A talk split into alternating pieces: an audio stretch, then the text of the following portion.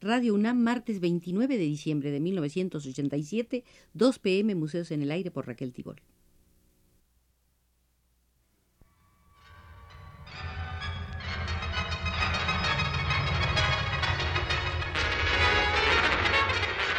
Radio UNAM presenta Museos en el Aire. Un programa a cargo de Raquel Tibol, quien queda con ustedes.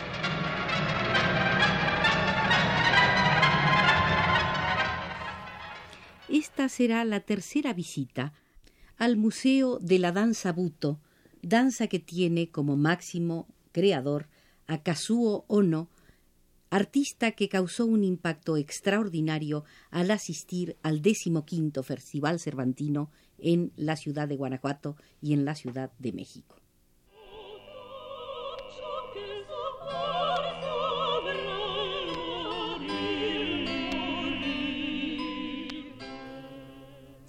Comencemos haciendo un breve resumen de la vida de Kazuo Ono. Nació en Akodate, en Hokkaido, en 1906. A los 20 años marcha a Tokio e ingresa en la Escuela Atlética de Japón.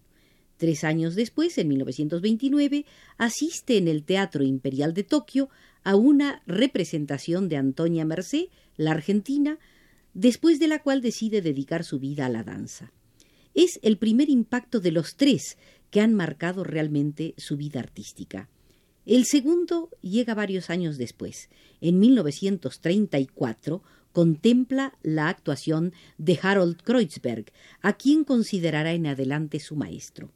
El tercer encuentro será con eh, Tatsumi Hikata en 1954, con quien colabora intensamente a partir de 1960, fecha de la aparición de los primeros espectáculos Buto, es decir, que tenemos ya 27 años de espectáculos Buto. Entre estos encuentros, Kazuo se convierte al cristianismo, se casa con Chie Okate, nacen dos hijos, va a la guerra y llega a ser capitán del ejército japonés. Después de la guerra vuelve a estudiar con Takaya Eguchi hasta su primera representación pública, donde eh, ofrece las siguientes obras: Concierto de danza moderna número uno, Grito del Diablo, Tango y Primera Flor de Tilo, en el Kanda Public Hall en el año de 1949. Es decir, tenía 43 años de edad cuando inició su carrera como bailarín de espectáculo. En los años 1960 al 1966 presenta junto a Hijikata una serie denominada experiencia eh, bailada de concierto o danza experimental para concierto. Por estas fechas se acuña el término danza de las tinieblas. Al final de esa década, en 1969, participa en la primera película de las cuatro que son el total de su historia cinematográfica. En 1977 es el año del nacimiento de Admirando a la Argentina, que representa en Daichi Seimi Hall, dirigido por Hijikata.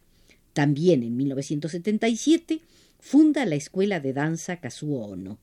Los espectáculos de Kazuo Ono habían introducido en el mundo de la danza a otros personajes reconocibles y no siempre vinculados con el baile. Es el caso de Hemingway, de Lautréamont o Jean Genet. Ahora es la Argentina y pronto será el poeta Kazuko Shiraishi. La década de los 80 marca la salida de Kazuo Ono al mundo exterior. En 1980 se presenta en el Festival de Nancy. Poco después pasa por Londres, Estrasburgo, París y Estocolmo.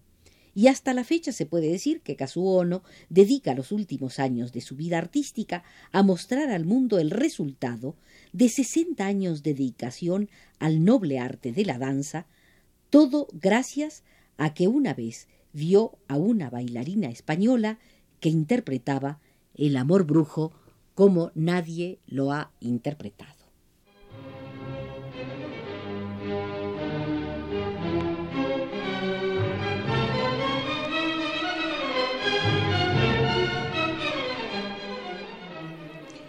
Bailarines en Occidente que se retiran al cumplir poco más de treinta años.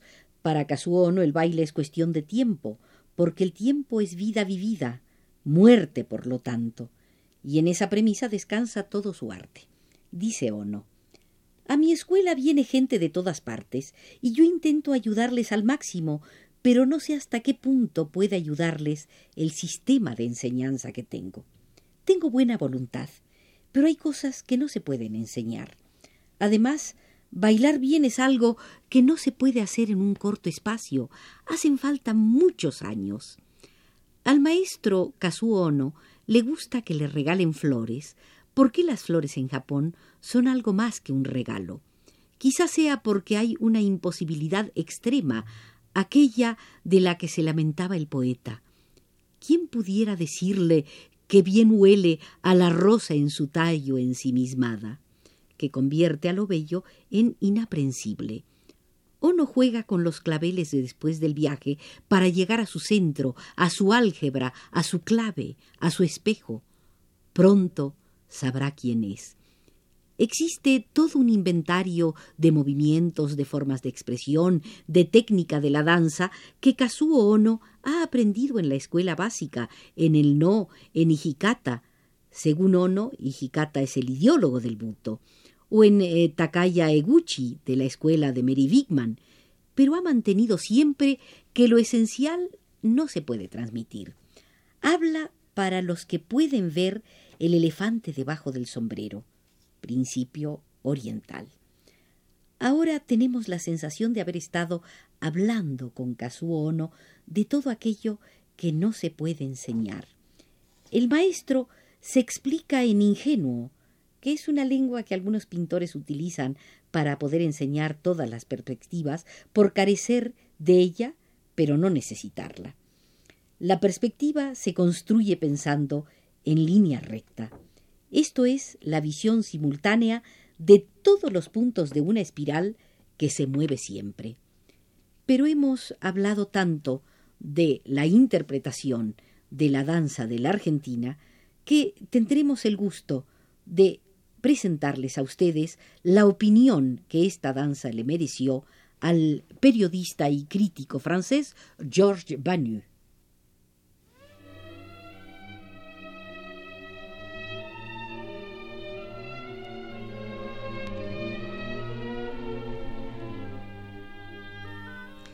Cuando George Banu vio la danza de Kazuo Ono, sintió que estaba en una gruta de espejos y escribió lo siguiente. Ahora sabemos que la memoria hábito, que origina los reflejos motores, nace de la repetición, mientras que la memoria recuerdo puede fijarse súbitamente sin esfuerzo ni reiteración gracias a una revelación única. Bergson distinguía los reflejos que se adquieren gracias al trabajo y los recuerdos que nos obsesionan. Georges Badiou vio a Kazuo Ono bailar Argentina una sola vez, y desde aquel momento su recuerdo se conservó intacto. Fue en la Plaza de la Défense. Los amigos que lo acompañaban, la puesta de sol, el estacionamiento, el conjunto resucita en bloque como una roca que rodean las aguas sin erosionarla. De esta manera el espectáculo de Ono, que tenía en su corazón el recuerdo definitivo de la deslumbrante bailarina española, se convirtió a su vez en el recuerdo definitivo de un espectador deslumbrado en un vertiginoso juego abismal. Argentina engendra una memoria que se encaja como las cajas chinas. Kazuo Ono sigue bailando Argentina sin que nadie se percate de la depravación del ser cuya repetición, en opinión de Blanchot, es el origen de nuestra sociedad. El recuerdo de Ono se conserva gracias a la coreografía que le anima en cada una de sus reposiciones. De esta manera crea una memoria hábito cuya vocación es la memoria recuerdo. En principio, al recordar a Argentina, Ono imaginó una danza y ahora baila para recordar a Argentina. En su espectáculo, quien llama al fantasma y quien lo encarna es una misma persona. El waki y el shite se confunden. Ono lleva el no a una concisión extrema, pues reduce su doble foco a uno solo, un solo cuerpo que se debate en el viaje entre el aquí y el más allá. Ono convirtió Argentina en un no personal.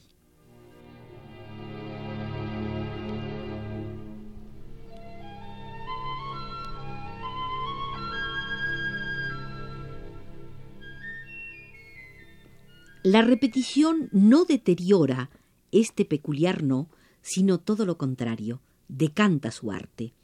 O no parte de lo que en él ya ha resistido el tiempo, pues la coreografía fue creada por Hijikata casi treinta años después del impacto inicial. Luego, su pasado llega a objetivarse a fuerza de repetirse. Ono se convierte de esta manera en el actor que resucita y en el espectador que mira su pasado, en otro tiempo individual, pero que llega a la objetivación a través de la repetición. Argentina posee, pues, el mismo carácter ritual que aquellas figuras que pueblan el universo de Jean Genet. Georges Badu vio a Kazuo Ono bailar una vez más. Estaba en un piso. Aquella vez bailaba el recuerdo de su madre. Pequeños movimientos, balanceos, posturas fetales a ras del suelo, todo hecho en medio de una gran fragilidad, porque el artista es ya viejo y su cuerpo endeble. En aquel momento el impacto no fue tan grande para Badú como cuando vio la Argentina, porque no se trataba, como en Argentina, de la interiorización de una figura exterior, sino de la resurrección de una memoria enteramente personal. La memoria dejaba de ser épica para hacerse únicamente lírica. El fantasma no venía desde fuera, sino directamente de dentro.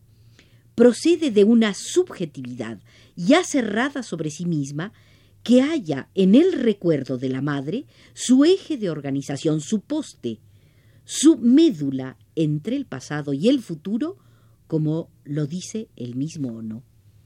Dice Kazuo Ono, quisieras vivir cargando con todos tus pasados a la espalda, pero algún día acabarán por aplastarte. Con un solo pasado basta, aconsejaba la madre de Ono. Quería protegerle contra los peligros de esa gruta llena de espejuelos donde, a pesar de la recomendación, sigue habitando Kazuo Ono, bailando vestido de mujer sus pasados de hombre. Él es el onagata sublime de su perfecta memoria.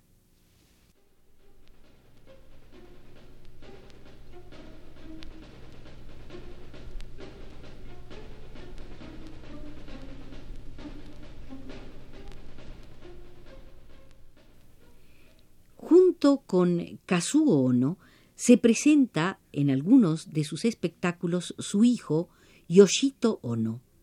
Este hijo del maestro es el personaje misterioso que aparece y desaparece en obras como El Mar Muerto, arrojando una luz como de sal, como una columna de sal. Con un cuerpo joven, el movimiento de máximo control del mejor discípulo se vuelve casi trágico contraste ante la imposibilidad de movimiento del padre. Pero, infelizmente, tenemos que concluir esta visita al Museo de la Danza Buto, en la que esplende de una manera tan particular este anciano y joven artista, Kazuo Ono. Nos condujo desde los controles Abelardo Aguirre.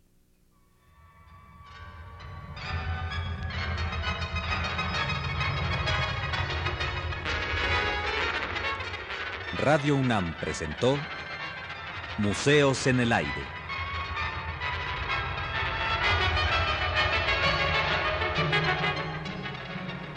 Un programa de Raquel Tibol.